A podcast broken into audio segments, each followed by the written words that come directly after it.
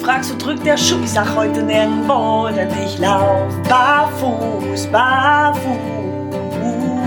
Barfuß im Podcast. Gesund von Fuß bis Kopf. Mit den Barefoot Movement Coaches Yvonne Kort und Alexander Tock. Präsentiert von Go Free Concepts. Hallo und herzlich willkommen zu Folge 64 von Barfuß im Podcast. Und das wird in gleich vielerlei Hinsicht eine historische Folge. Denn als erstes ist dies die allererste Folge vom Barfuß im Podcast, in der ihr nur meine Stimme hört. Ja, wieso, weshalb, warum, möchte ich euch ganz kurz erklären. Ähm, private und berufliche Verpflichtungen haben unseren geplanten Aufnahmetermin immer weiter nach hinten rücken lassen. Ja, und dann kam tatsächlich äh, bei der Yvonne noch das ein oder andere on top, was es ihr leider nicht ermöglicht hat, mit mir ein Gespräch hier zu führen für euch und vor allem nicht das geplante Interview zu führen, das nämlich eigentlich für heute angesetzt war. Heute der 13.3. Ähm, zum Zeitpunkt dieser Aufnahme war eigentlich ein Interview geplant mit einem ja, Schuhmanufakteur, so könnte man es jetzt benennen. Denn eigentlich sollten unsere Themen der nächsten beiden Folgen sein, selbstgemachte Schuhe. Und da haben die Yvonne und ich uns äh, mit zwei Personen, nämlich der Tanja und dem Gerd in Verbindung gesetzt, die selber Schuhe herstellen und auch verkaufen. Die Yvonne hat sich von der Tanja ein paar Schuhe herstellen lassen und der Gerd hat mir ein fast passendes Paar Schuhe zugesandt, mal zum äh, Anschauen. Und ähm, eigentlich wollten wir uns mit den beiden nacheinander darüber unterhalten. Und der Gerd sollte den Anfang machen, der leider auch krankheitsbedingt verhindert war. Tja, Jetzt gab es zwei Möglichkeiten. Wir lassen euch im Regen stehen am 15.03. ohne irgendwas. Oder ich nehme was alleine auf. Und da ich sowieso schon seit Wochen, ja wenn nicht gar Monaten, äh, einiges recherchiere zu einem Thema, wo ich auch noch hoffe, dass wir mal mit einem Interviewpartner dazu äh, eine weitere Folge machen können, habe ich mich entschieden, ich trage euch heute mal etwas Schönes vor zum Thema Kalzeologie. Hm, was denn das? Kalziologie ist eine besondere Form der Archäologie. Archäologie. So, jetzt habe ich es aber. Und zwar ist das ähm, auf grob Deutsch übersetzt die Schuhkunde, die archäologische Schuhkunde. Das heißt, ich beschäftige mich schon seit einiger Zeit mit der historischen Entwicklung von Schuhen. Tja, warum eigentlich? Wer sich noch zurückerinnern kann, ähm, wir haben mal von der Geschichte erzählt, wie kommen die heutigen Schuhe zu ihrer Form. Wer die Folge nicht mehr im Hinterkopf hat oder die Geschichte nicht mehr im Hinterkopf hat, äh, für die wiederhole ich die jetzt gerne nochmal. Es wird wie folgt erzählt. Die äh, Kreuzritter oder Ritter sind gegen die Mongolen in den Krieg gezogen. Die Mongolen haben Sieg um Sieg gegen die Ritter errungen und dafür war vor allem ausschlaggebend ihre Reiterei, insbesondere ihre reitenden Bogenschützen, die besondere Reitstiefel trugen, und zwar spitz zulaufende Schuhe mit hohen Absätzen, um sich ohne die Hände zu nutzen in den äh, Sattel stellen zu können. Also dafür die Absätze, beziehungsweise in den, ähm, äh, wie heißt's, Sattel äh, unten, äh, wo der Fuß reinkommt. Ihr wisst schon, was ich meine. Äh, Steigbügel, danke. um äh, ohne die Hände zu nutzen, in den Steigbügel hineinzuschlüpfen ohne Probleme. Deswegen die spitz zu laufende Form. So.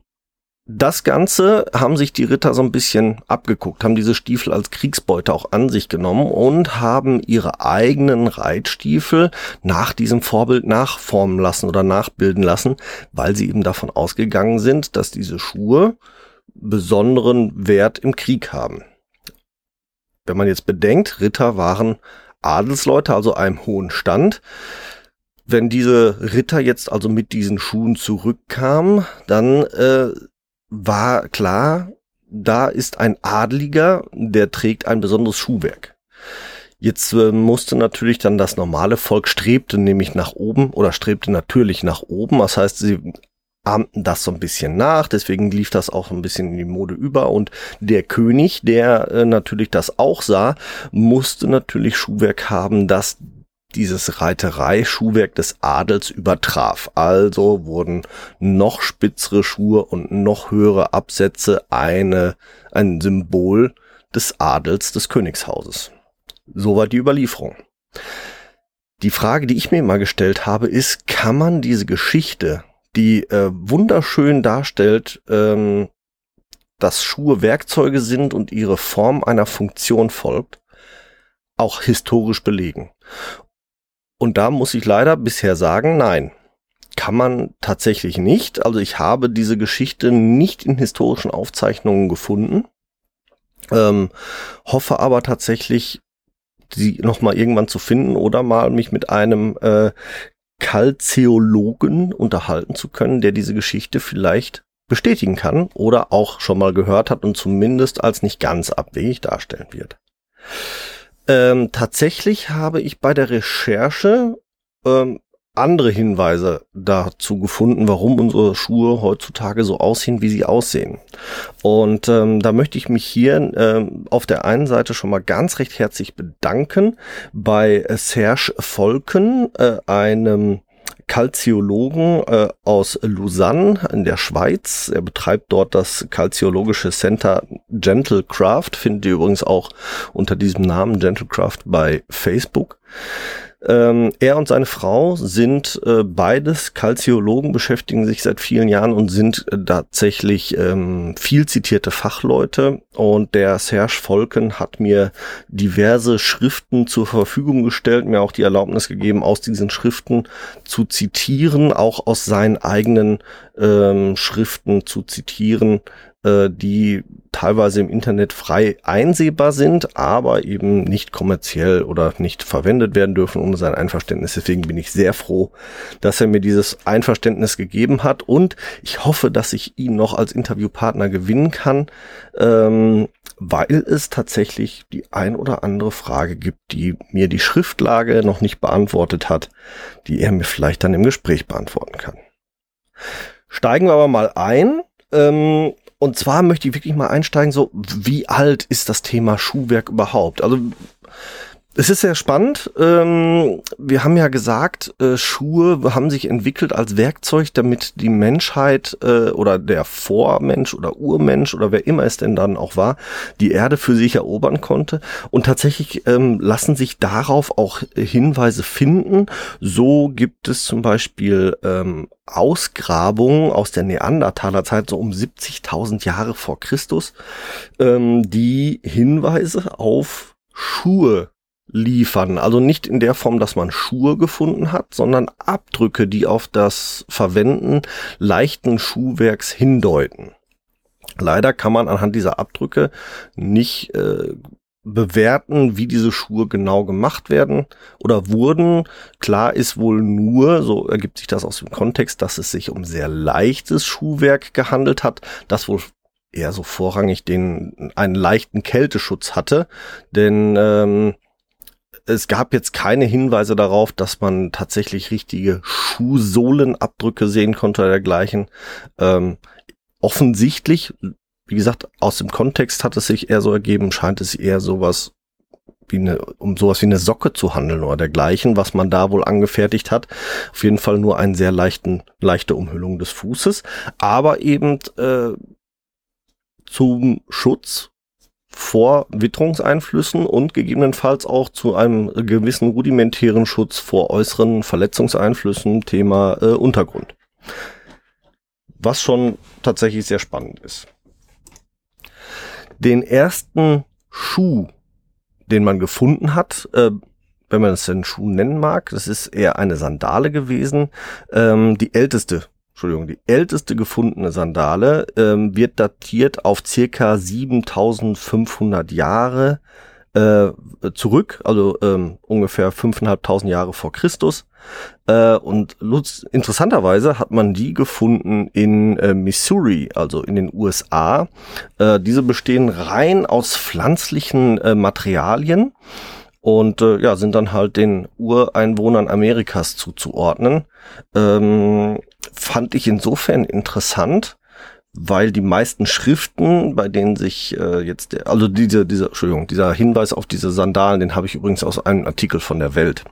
Ähm, die meisten Schriften von, von äh, Kalziologen äh, beziehen sich tatsächlich auf die Entwicklung des Schuhwerks in Europa, ähm, weil sich auch hier tatsächlich ja die erste Schuhkultur, richtige Schuhkultur entwickelt hat. Ne? Und äh, ja, diese Grundlagen zum, zur, zur, ähm, ja, zum ersten Schuh überhaupt, dass die sich also wirklich weltweit entwickelt hat irgendwo, ähm, bestätigt für mich, dass Menschen oder Vormenschen, Urmenschen, wie immer man es bezeichnen möchte, ähm, Schuhe entwickelt haben als ein Werkzeug, um eben ihre Umgebung zu erkunden, zu erforschen oder tatsächlich in Anführungsstrichen zu beherrschen.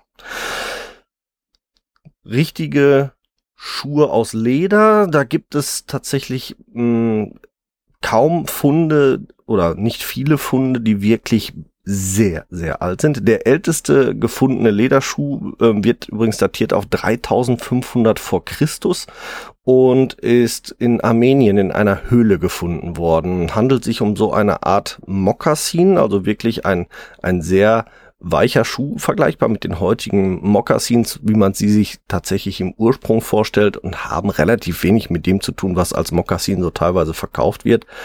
Ähm, also wirklich ein, ein reines äh, Leder, ähm, also aus einem Stück gefertigt. Komplett ein Stück Leder, das entsprechend so geknotet, gefaltet und gefertigt wurde, dass es um den Fuß herum passt. Ähm, wirklich schon mal auch sehr interessant, wenn man sich äh, überlegt, wie unsere heutigen Schuhe ja so aussehen, die wir als Mokassins bezeichnen, mit schon sehr festen Sohlen, mehr, Mehrfachsohlen und so weiter und so fort. Das hatten die noch nicht, sondern das ist wirklich ein ursprünglicher Mokassin, so wie man sich das äh, gerne auch mal in Filmen von Indianer und, und Cowboys dann bei den Indianern angeguckt und vorgestellt hat. Das ist, wie gesagt, der älteste bekannte Schuhfund, 3500 vor Christus, also knapp 5.500 Jahre alt. Die meisten Schuhe, die man übrigens gefunden hat, sind bedeutend jünger. Äh, Hintergrund ist tatsächlich da dann auch die Machart und die Tatsache, wo sie gefunden wurden, ist dann halt auch ganz interessant. Und zwar wurden die meisten Schuhe entweder als Grabbeigaben gefunden, äh, wo es dann auch um eine komplette Konservierung ging, also auch schon der menschliche Körper konserviert wurde, oder tatsächlich in alten Herstellungsstätten, wo dann ähm, ja die die Schuhe eigentlich durch die Herstellungsverfahren konserviert wurden. Die ähm, ein oder anderen Schuhfunde gibt es allerdings tatsächlich auch noch in äh, Ausgrabungen alter Privathaushalte und da tatsächlich über ganz Europa verteilt. Äh, der äh, Serge Volken, ähm, wie eben schon mal erwähnt, ähm, hat mir ja einiges zur Verfügung gestellt. Daraus bezieht sich verdammt viel auf die Schweiz, was einfach natürlich da auch, auch äh, daran auch liegt, dass der Serge aus der Schweiz kommt.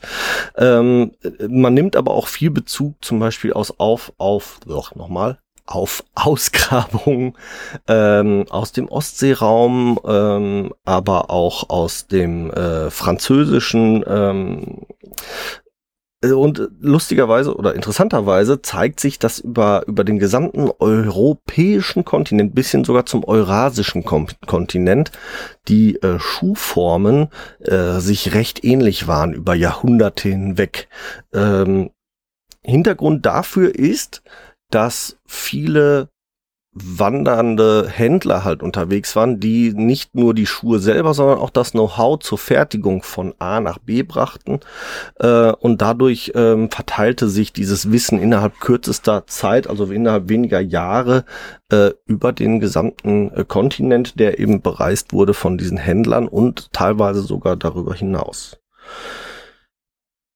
Äh, sehr interessant ist tatsächlich, wie sich die Formen der Schuhe immer wieder wandelten und da sind wir jetzt genau an dem Punkt, den ich ja am Anfang erwähnt habe. Woher kommt unsere Schuhform? Das ist tatsächlich äh, ähm, sehr, sehr spannend jetzt, ähm, denn wie gesagt, ich habe ja keinen Hinweis dazu gefunden, dass die ähm, dass das mit dieser, dieser Kriegstreiberei so richtig im Zusammenhang hängt, sondern ich habe eher den Zusammenhang zur Machart gefunden. Äh, das heißt, die ersten Schuhe, die wirklich in Manufakturen gebaut wurden, also von Schustern oder Schuhmachern gebaut wurden, ähm, die waren äh, Wände genäht, nannte sich das. Das heißt, die waren aus maximal zwei, in seltensten Fällen mehr Stücken Leder, also maximal zwei ist halt falsch. Die waren im Ursprung aus zwei Stücken Leder, so Sohlenleder und Oberleder. Beide Lederarten waren ziemlich identisch. Teilweise war es nur so, dass das Oberleder eine andere Farbgebung hatte, je nach Gerbart. Äh, aber es war beides leichte, ähm, biegsame Ledersorten. Und diese Schuhe wurden halt, ich sag jetzt mal, auf links zusammengenäht und dann über den Leisten so gestülpt, dass sie einmal komplett äh, umgedreht wurden, sodass die Nähte innenliegend waren. Deswegen Wände genäht, ne, weil sie gewendet wurden. So, äh, weil diese innenliegenden Nähte hatten halt zwei äh, Vorteile. Erstens, es sah schicker aus, es galt also dem Modeverständnis. Zweitens wurden die Nähte selber nicht abgenutzt durch den Gehvorgang, weil die Nähte ja im Schuh geschützt waren. Durch diese Machart waren aber schon mal die erste Bedingung daran geknüpft, wie diese Schuhe geformt waren, nämlich vorne spitz, weil man musste den Leisten ja auch wieder aus dem Schuh rauskriegen. Der zweite Grund, warum die Schuhe vorne immer spitzer wurden zu Beginn, war, dass diese extrem dünnen Sohlen auch extreme Probleme mit sich brachten. Denn die Menschen hatten damals natürlich nicht unbedingt die besten Straßenbedingungen, Gehbedingungen, mussten auf dem Feld arbeiten äh, und dergleichen mehr. Und äh, um die Schuhe, aber auch die Füße darin zu schützen, ist man in sogenannten Holztrippen oder Korktrippen herumgelaufen. Ähm, das sind Holzkonstruktionen, die so ein bisschen an so eine Art Brückenbogen erinnern. Der ein oder andere könnte vielleicht assozi äh, assoziieren mit diesen Holzklotzen von, von Geishas, falls ihr das mal so im Kopf habt. So in der Richtung könnt ihr euch das vorstellen. Und da waren Lederriemen oben aufgezogen. Und äh, damit man eben ohne die Hände zu verwenden jederzeit und mit Leichtigkeit in diese Trippen hineinschlüpfen konnte oder aus diesen Trippen hinausschlüpfen konnte, waren die Schuhe entsprechend spitz auch zugeformt, um direkt hineinzugleiten. Diese Trippen hatten dann je nach Funktion auch nochmal eine andere Form. Äh, da gab es verschiedenste äh, Verformungen je nach Arbeitsfeld zum Beispiel. Ähm, wenn vorne waren zum Beispiel einige waren dann spitz zulaufend. Beispiel wären da zum Beispiel Fischer oder dergleichen, die dann Netze dran geknotet haben. Aber auch ähm, Feldarbeiter hatten zum Beispiel etwas rundere Trippen, weil sie halt viel knien mussten. Ähm, so konnte man tatsächlich anhand der Trippen auch so ein bisschen teilweise nachvollziehen, welche Arbeiten verrichtet wurden. Ähm, es gab auch teilweise Haustrippen, so dass die Menschen also die die ähm, eigentlichen Lederschuhe die ganze Zeit trugen und nur die Trippen tauschten. Nämlich einmal die Trippen für draußen und dann, wenn sie ins Haus kamen, um nicht den Dreck ins Haus zu tragen, die Trippen drin. Auch da der Hintergrund mit äh, Heizen und Fußbodenheizung oder dergleichen war damals auch nicht viel her.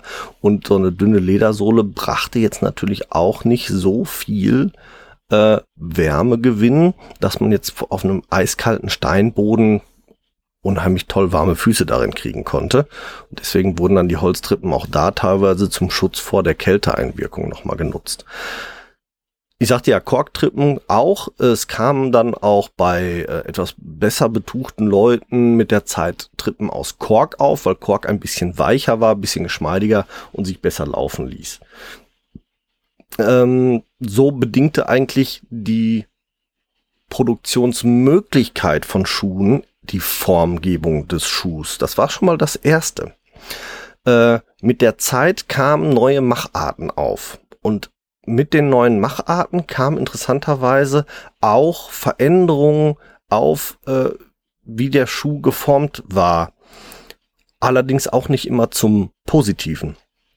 Ähm, relativ frühzeitig kamen nämlich dann äh, Schuhe auf mit, mit mehrfach belegter Sohle, die auf einem Leisten gefertigt wurden mit, äh, mit äh, mehrerem Obermaterial. Und da war einer der ersten Schuhe, die so richtig so aufkamen, äh, der sogenannte Kuh Kuhmaulschuh. Das war der erste Schuh, der von der Formgebung her an den heutigen Barfußschuh oder Minimalschuh sehr stark erinnert. Denn er ist vorne ziemlich, ziemlich eckig ähm, und bietet dem Fuß viel Platz. Tatsächlich wird in einigen Schriften sogar davon berichtet, dass sie so übermäßig breit waren, dass sie vielen Füßen viel zu viel Platz boten und der Fuß durchaus in diesem Schuh herumgerutscht wäre, wenn es sich nicht, wenn nicht zusätzliche Fixierungen von außen angebracht worden wären. Auch sehr interessant. Ähm, diese Kuhmaulschuhe haben sich ähm, dann ja, oder halten sich teilweise sogar noch bis heute. Und zwar ist die gängigste Machart des Kuhmaulschuhs ähm, gewesen ein, eine, eine Sohle mit einem äh, relativ geringen Obermaterial, äh, erinnernd an eine Ballerina und einen quer darüber getragenen Riemen. Wer sich nichts darunter vorstellen kann, wenn ihr mal so an Lauflernschuhe von kleinen Mädchen denkt, die sehen diesen Schuhen teilweise heute noch sehr, sehr, sehr ähnlich. Ähm, und diese Kuhmaulschuhe wurden deswegen so gebaut, weil dieser breite Vorfuß musste ja irgendwie da rauskommen und da konnte man eben keinen hohen Schaft einbauen. Deswegen wurden diese Kuhmaulschuhe ganz häufig mit Fußbekleidungen getragen, die dann quasi ja, den hohen Stiefel imitierten, indem sie dann halt um das Bein nach oben gewickelt wurden, um eben entsprechenden Schutz und Wärmegewinn für den Körper zu haben. Mit der Zeit verschwand dieser Kuhmaulschuh aber auch wieder ein bisschen. Hintergrund ist da tatsächlich eine, das vor allem modische Verständnis. Äh, und zwar wird hier ähm, ganz häufig darauf eingegangen, dass der die, die Wissenshaltung oder nein, falsch, die Wissensentwicklung beim Menschen ganz extrem Einfluss auch darauf hatte, ähm, wieso der Schuh sich neu geformt hat. Und zwar wird dadurch die wird die äh, Mathematik durchaus dafür verantwortlich gemacht oder das äh, fortlaufende Wissen von Mathematik. Und zwar ähm, die Lehre der Symmetrie, nachdem auch viele Körperbilder äh, geschaffen wurden. Ähm, wenn man sich jetzt äh, kurz nochmal überlegt, so aus einem gängigen Bild, der Adel trug halt, äh, gerade bei dem äh, weiblichen Adel, der trug halt ähm, geschnürte Hüften, damit eben die Körpersymmetrie, die sogenannte Sanduhrform, hergestellt wurde. Das Ganze kommt aus der Mathematik ähm, und auch so ein bisschen aus der Loslösung vom rein göttlichen Bild des Menschen, sondern also man wollte jetzt den Menschen nach der wissenschaftlichen Norm ein bisschen formen und nach genau diesem Bild wollte man auch tatsächlich den Fuß formen. Also der Fuß sollte auch eine Sanduhrenform bekommen und so wurden die Schuhe sehr stark mitteltaliert und äh, auch vorne immer noch zierlich spitz,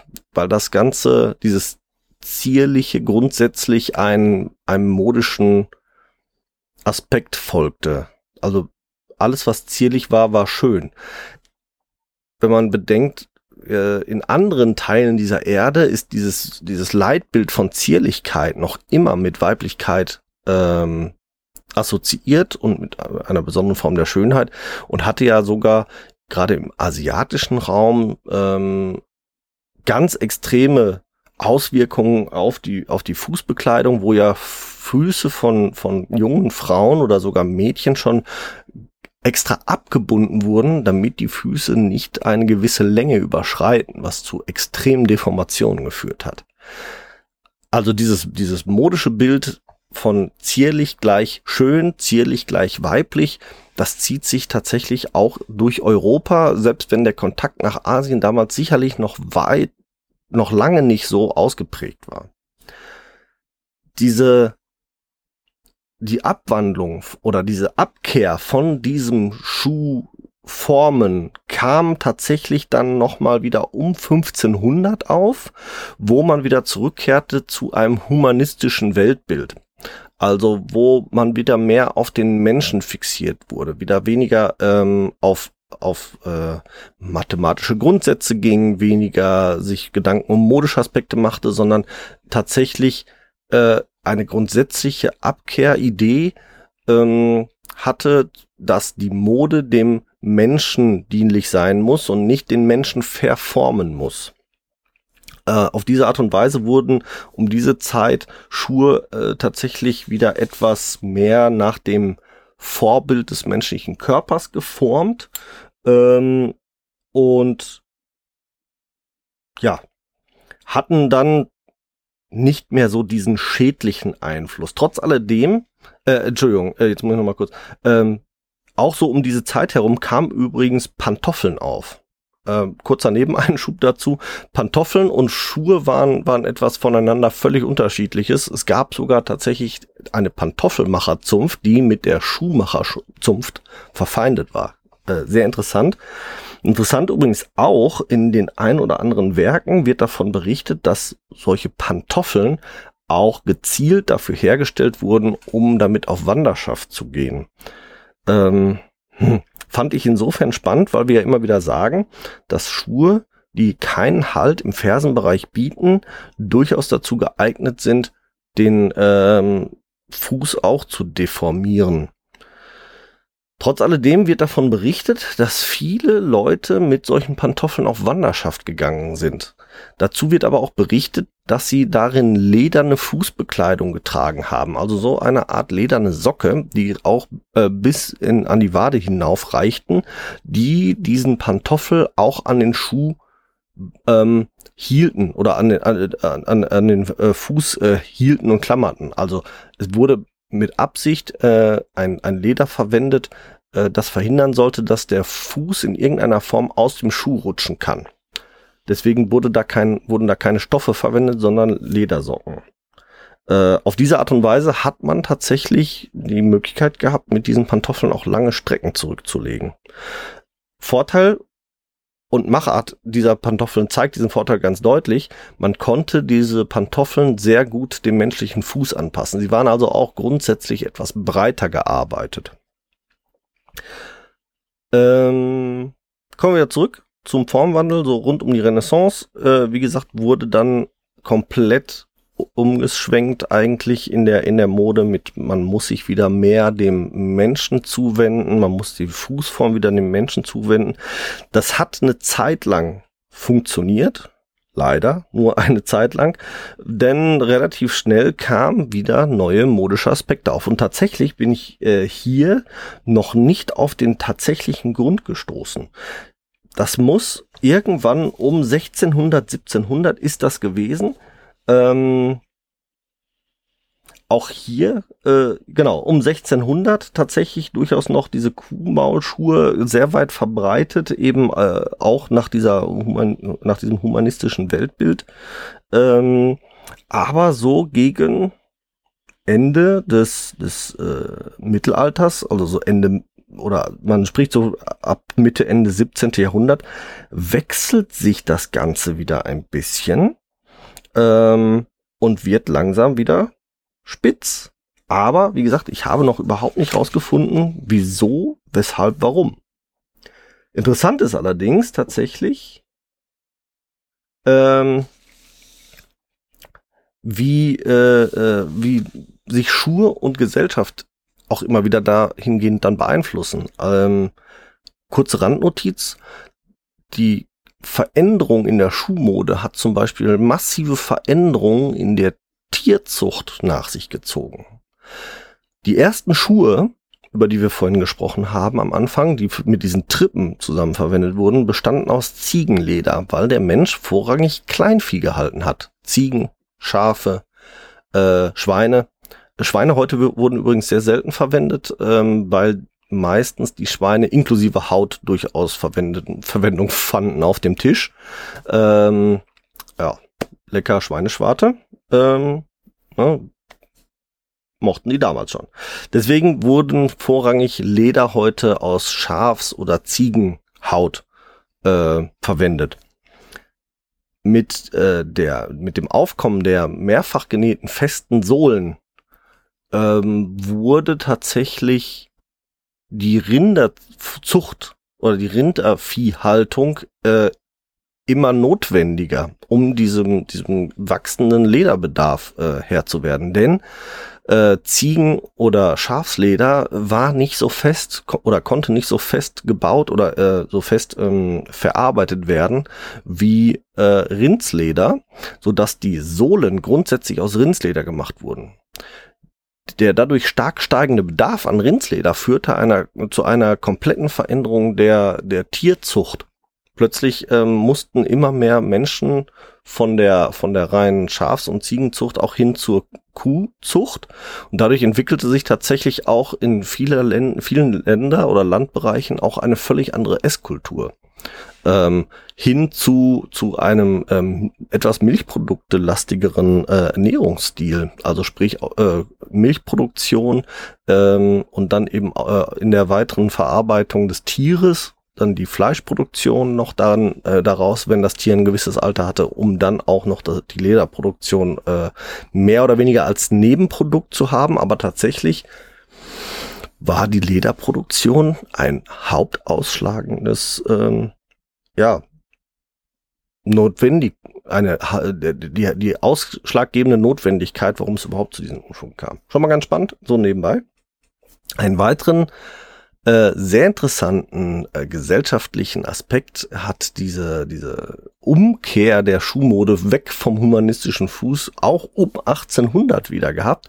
Denn um 1800 kamen dann die ersten Menschen auf, die sich als Autodidakten auf die Behandlung von, von Fußfehlstellungen und Fußverletzungen spezialisiert haben, die sich damals tatsächlich selber Chiropodisten oder Fußarzt nannten, beziehungsweise tatsächlich auch schon als Podologen bezeichnet wurden. Also die Geburtsstunde der Podologie war um 1800 und tatsächlich kam sie zustande, weil die Schuhe so massiv auf die Füße eingewirkt haben, dass sie nachweislich, und das äh, bestätigen zum Beispiel ähm, Skelettfunde äh, aus diesen Zeiten, ähm, ganz stark dazu beitrugen, Füße zu deformieren. Also damals war das tatsächlich auch schon relativ frühzeitig bekannt, dass die Schuhe den Fuß deformieren und tatsächlich wird in einigen Abhandlungen auch davon berichtet, dass halt ähm, die gerade die Damen am Hofe äh, sich diesem Schmerz unterworfen haben, um dem Schönheitsideal gerecht zu werden. Interessant ist tatsächlich, wenn man sich das überlegt, wie oft auf solche, solche äh, Adelsdamen am Hofe eingegangen werden. Ich habe viel zu wenig darüber gefunden, wie jetzt zum Beispiel die gemeine Hausfrau oder, oder auch die Arbeiter am Felde grundsätzlich äh, von der Fußbekleidung her unterwegs waren. Mein persönlicher Eindruck ist allerdings, dass gerade bequemes Schuhwerk dann durchaus bevorzugt wurde. Also bis auf die Tatsache, dass ähm, ja diese, diese Nummer mit den Schuhtrippen halt zwischenzeitlich dann aufkam für die für die Bauernschaft oder grundsätzlich auch für die für die Menschen. Ähm, ja, wie gesagt, es ist es ist ganz spannend. Also die die meisten äh, beziehen sich wirklich auf auf Hochadel oder hochgebildete ähm, Personen, weil ganz vieles zum Beispiel auch über über Klostergeschichte, also weil viele gerade balsamierte Personen mit Brei äh, Grabbeigaben kommen eben aus dem Adelsgeschlecht oder aus dem äh, ja aus dem äh, Bildungstum äh, der Klöster. Ähm, ja, ich bin mal sehr gespannt, ob wir da noch ein bisschen mehr Eindrücke vielleicht kriegen, äh, wenn wir wenn wir äh, einen entsprechenden Interviewpartner bekommen. Wir haben schon mal hier euch auch erzählt und ich habe es auch in meiner Instagram Story vor sehr sehr langer Zeit mal gehabt. Ich werde euch das dann noch mal äh, ein bisschen rausbuddeln. Um 1850, ich meine 1856 herum wäre es gewesen, gab es einen Anatomen, den äh, Herrn Meyer, der tatsächlich äh, in einer Abhandlung darüber auch geschrieben hat, wie der Schuh den Fuß beeinflusst und dass doch die Schuhformung wieder sich verändern müsse. Das äh, hat ganz kurz, wirklich nur sehr kurz Gehör gefunden, aber tatsächlich sich gegen Jahrhunderte alte Modevorstellungen nicht geschafft, sich durchzusetzen. finde ich tatsächlich sehr spannend, wenn man das auch mit der heutigen Zeit so ein bisschen vergleicht. Also es gibt immer noch die meisten Hersteller und die meisten Menschen suchen auch immer noch ihre Schuhe nach modischen Aspekten aus. Unsere Hörer, hoffe ich doch zumindest, suchen vorrangig ihre Schuhe nach anatomischen Aspekten aus. Also ein Barfußschuh oder Minimalschuh ist dazu gedacht, dass man einen Schuh nach seinen anatomischen Bedürfnissen ausrichtet und auswählt. Hm. Sehr interessant, dass das sich eigentlich über Jahrhunderte so hält oder gehalten hat. Dass es nur noch einen ganz, ganz geringen Teil von Menschen gibt, die sich nicht diesem modischen Zwang unterwerfen wollen, sondern dem humanistischen Idealbild eher nacheifern. Spannend, finde ich auf jeden Fall. Ähm, und auf jeden Fall ein Thema, das sich wirklich ganz tief, wer es im Hintergrund hört, meine Katze jammert, dass ich wirklich ganz stark vertiefen möchte. Und ich hoffe, wie gesagt, den äh, Herrn Volken hier mal ans Mikrofon zu bekommen, weil es gibt auch einige Dinge, die ich mit ihm gerne kontrovers diskutieren wollen würde. Und zwar ähm, geht er in seinen Arbeiten und viele andere auch, die sich auf ihn dann beziehen im Weiteren, darauf ein, wie die Fußbekleidung das Gangbild beeinflussen. Und das finde ich auch extremst spannend. Und zwar bezieht man sich hier ähm, mal ein bisschen blättern kurz. Bezieht man sich hier tatsächlich äh, auch auf Skelettfunde.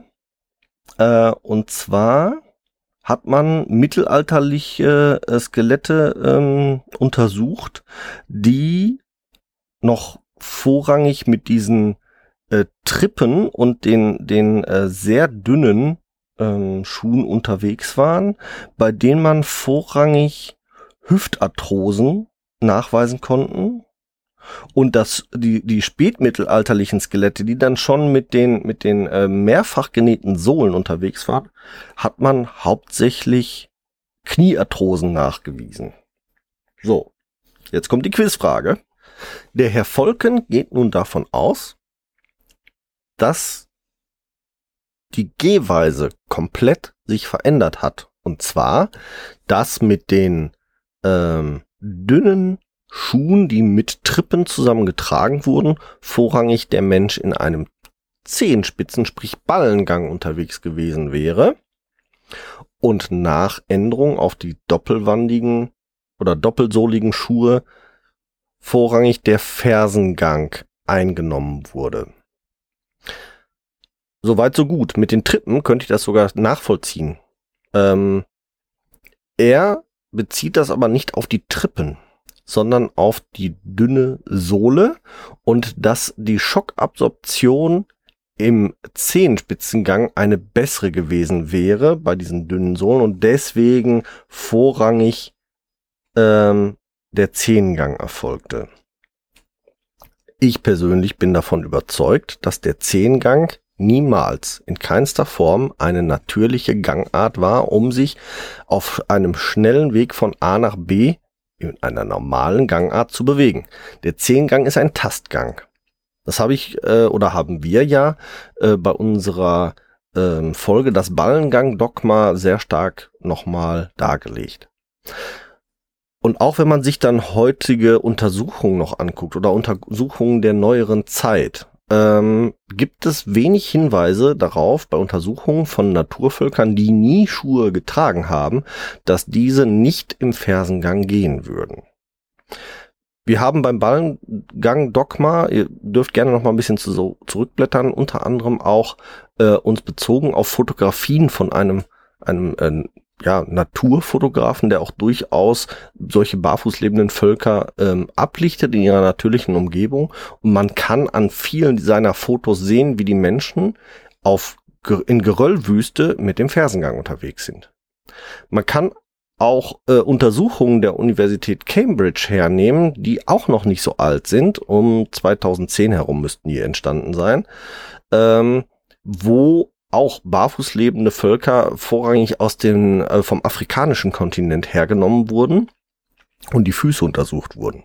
Auch hier gibt es keine Hinweise in den Berichten, dass der äh, Fersengang abgelöst wurde von einem Ballengang, obwohl sie komplett barfuß im wüstenähnlichen Gebieten unterwegs waren.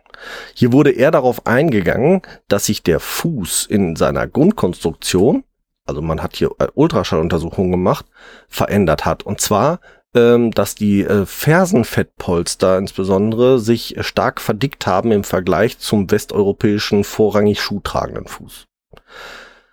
Und selbst eine Arbeit von 1905 von einem äh, Anatom äh, Dr. Hoffman ähm, gibt keinerlei Anzeichen dafür, dass die Menschen nicht im Fersengang gegangen sind. Es gibt äh, in dieser Arbeit auch ein paar wenige Fotos, die allerdings wenig über die Gangdynamik aussagen. Ähm, die es gibt aber Nuancen, die auch eher dazu, dafür sprechen, dass auch da im Fersengang gegangen wird. Die Quizfrage ist also tatsächlich, kann man nur aufgrund dieser Arthrosen auf die, äh, ähm, die, die man jetzt gefunden hat bei den, bei den äh, mittelalterlichen Skeletten äh, in Europa, darauf zurückführen, wie der Mensch gegangen ist? Oder war jetzt die Ballengang-Theorie eher eine Arbeitshypothese, die diese Arthrosen erklären sollte? Das ist etwas, was ich mit dem Herrn Volken auf jeden Fall noch nachbesprechen möchte. Ich habe ihm dazu eine entsprechende E-Mail-Anfrage auch schon geschickt und ähm, bin tatsächlich auf die Antwort sehr gespannt und ähm, hoffe gerade eben vor dem Hintergrund dieser Fachdiskussion ihn hier für euch vielleicht zusammen mit der Yvonne dann auch wieder vors Mikrofon bekommen zu können. Ich äh, habe noch so viele Fragen rund um dieses Thema Schuhkunde ähm, von wirklich allem Möglichen, ähm, dass ich euch, dass ich mich da noch sehr, sehr eingehend mit beschäftigen möchte und euch da auch auf jeden Fall auf dem Laufenden halten möchte. Ich wollte euch heute nur mal einen kurzen naja, kurz ist gut, ich laber schon gleich eine Dreiviertelstunde, einen kurzen Überblick und Einblick in das geben, äh, dieses komplette Feld äh, äh, geben. Ähm, das ist wirklich hochspannend. Aber ich möchte euch auch einen Einblick geben oder schon mal einen Ausblick geben auf das, was jetzt als nächstes erstmal folgt. Wie gesagt, ich äh, arbeite weiter hier dran. Ihr werdet davon nochmal was hören. Als nächstes wird euch allerdings erwarten, wie gesagt, das Thema selbstgemachte Schuhe oder handgemachte Schuhe von den beiden Schuhherstellern Gerd und Tanja. Dann sind angekommen, ganz frisch, aufgrund von Rückmeldungen aus euren Reihen, die geniale Sandale. Es wurde, es wurde uns äh, angetragen oder es wurde bei uns nachgefragt, habt ihr die schon mal getestet? Und wenn nein, wollt ihr nicht mal einen Test darüber machen? Ja, wollen wir und netterweise hat die Annika von der genialen Sandale uns Schuhe zugeschickt oder Sandalen zugeschickt. Die sind gestern angekommen und da freue ich mich sehr drauf. Außerdem können wir davon berichten, dass Muckischuhs äh, mit uns zusammenarbeiten möchte und hat uns deswegen auch ein paar Schuhe geschickt von ihren neuen Modellen aus Hanf. Erste Mal angezogen auch ähm, nach der Lieferung, die auch gestern erfolgt ist. Super gut, interessanter Schuh, tolles Material. Auch da werden wir nach einem eingehenden Test drüber berichten. Und noch auf dem Weg sind zwei Schuhe von Freed. Und zwar der neue Freed Zenor, eine, eine halbgeschlossene Sandale. Und der Freed Talus 3, ein Slipper. Ähm, diese Schuhwerke werden wir euch dann auch vorstellen, nachdem wir sie ein bisschen auf Herz und Nieren getestet haben. Von daher bleibt bei uns, bleibt uns gewogen und wir hören uns wieder beim nächsten Mal dann auch hoffentlich wieder mit mindestens zwei Stimmen, nämlich der von Yvonne und mir und wenn alles gut geht sogar drei, weil dann haben wir auch einen Interviewpartner dabei. Ich freue mich, wenn ihr dabei seid. Ich freue mich, wenn ihr uns bewertet. Ich freue mich vor allem auch auf Rückmeldungen von euch über diese Folge, weil hier wirklich, glaube ich, viel Stoff für Diskussionen drinsteckt in diesem, diesem Themenbereich äh, Kalziologie. Also von daher meldet euch sehr gerne und ähm, vielleicht habt ihr ja auch den ein oder anderen Hinweis auf entsprechende Fachliteratur nochmal für uns, über den wir dann auch noch ein bisschen ähm, ausführlicher uns informieren können und im Endeffekt dann eben auch euch Hörer. Bis dahin bleibt uns gewogen. Wir hören uns wieder. Euer Team von Barfuß im Podcast. Bis dann. und ciao. Wir hoffen, auch die heutige Folge hat euch gefallen. Und wenn ihr keine der kommenden Folgen verpassen wollt, dann abonniert uns doch bitte. Ihr könnt uns auf diese Art und Weise natürlich auch unterstützen. Ihr könnt uns auch unterstützen, indem ihr uns bewertet und uns auf unseren Social-Media-Kanälen folgt. Jetzt kommt noch ein bisschen Eigenwerbung. Wenn ihr Bedarf habt und jemand im Bereich Fußtraining braucht und kommt aus dem Großraum Bielefeld und Gütersloh, könnt ihr unter www.körper-dynamik.de mich finden. Meine Angebote Fußtraining, Personal Training, Ernährungsberatung und Fit am Arbeitsplatz. Meldet euch gerne, ich würde mich darüber freuen. Und mich findet ihr persönlich im Großraum Dortmund oder halt im Ruhrgebiet eigentlich im Internet natürlich bei Facebook, bei Instagram und unter www.barfußimpod.de. Dort findet ihr alle Informationen zu meinen aktuellen Angeboten, wie ihr mit mir Kontakt aufnehmen könnt und wie ihr bei mir etwas buchen könnt natürlich. Alle Links findet ihr wie immer in unseren Show Notes. Klickt euch da durch und wir freuen uns, ähm, wenn ihr das nächste Mal wieder einschaltet. Bis dahin, wir hören uns bei Barfuß im Pott und jetzt hört ihr wie immer noch unseren Titelsong von der lieben Carla Barfuß mit freundlichen Füßen. Wir hören uns. Macht's gut. Ciao.